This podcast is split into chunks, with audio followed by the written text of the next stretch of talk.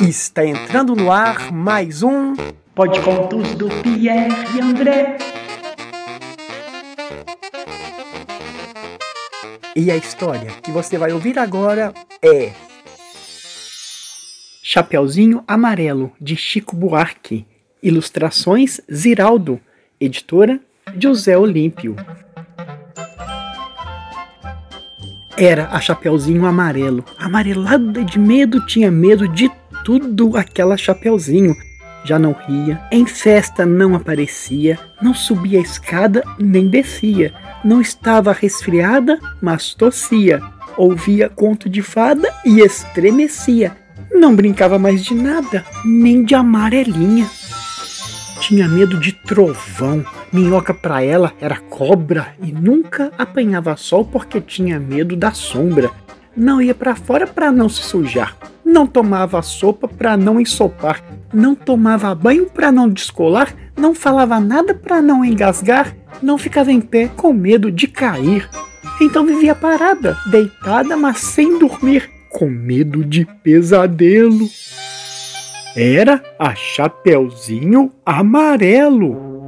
De todos os medos que tinha, o medo mais que medonho era o medo do tal lobo um lobo que nunca se via, que morava lá para longe, do outro lado da montanha, num buraco da Alemanha, cheio de teia de aranha, numa terra tão estranha.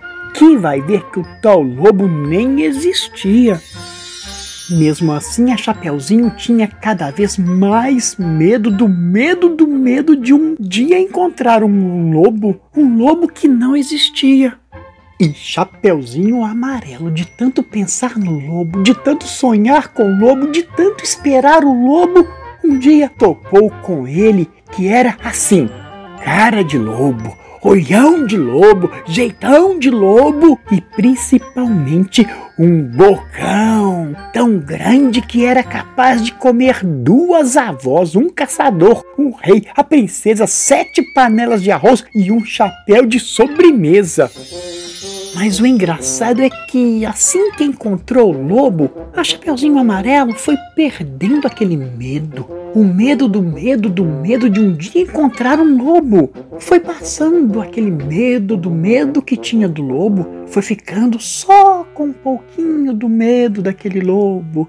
Depois acabou com o medo e ela ficou só com o lobo. O lobo ficou chateado de ver aquela menina olhando para a cara dele, só que sem o medo dele.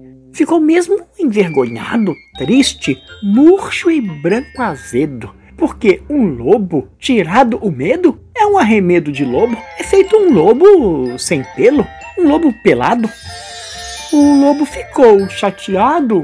Pô, eu sou um lobo! Eu sou um lobo! E ele gritou: Um lobo! mas o Chapeuzinho nada. E ele gritou: Eu sou um lobo! Chapeuzinho deu risada. e ele berrou: Eu sou um lobo! Chapeuzinho já meio enjoada, com vontade de brincar de outra coisa. E ele então gritou bem forte aquele seu nome: Lobo! Umas 25 vezes, que era pro medo ir voltando e a menina saber com quem não estava falando. Eu sou lobo! Eu sou lobo! Eu sou lobo mau! Lobo mau, mau, mau, mau, mau, Aí Chapeuzinho encheu e disse: Para assim! Agora, já! Do jeito que você está! E o lobo parado assim, do jeito que ele estava, já não era mais um lobo, era um bolo um bolo de lobo fofo, tremendo que nem um pudim, com medo da Chapeuzinho, com medo de ser comido com vela e tudo inteirinho. Chapeuzinho não comeu aquele bolo de lobo porque sempre preferiu de chocolate. Aliás, ela agora come de tudo, menos sola de sapato. Não tem mais medo de chuva nem de carrapato. cai, levanta, se machuca, vai à praia, entra no mato, trepa em árvore, rouba fruta, depois joga amarelinha com o primo da vizinha, com a filha do jornaleiro, com a sobrinha da madrinha e o neto do sapateiro. Mesmo quando está sozinha, inventa uma brincadeira e transforma em companheiro cada medo que tinha. O raio virou Ohai, a barata virou Tabará, a bruxa virou Chabru e o diabo virou Ebodiá. E essa história entrou pela porta da sala e saiu pela janela. Se você gostou, aguarde a próxima. Quem sabe mais bela.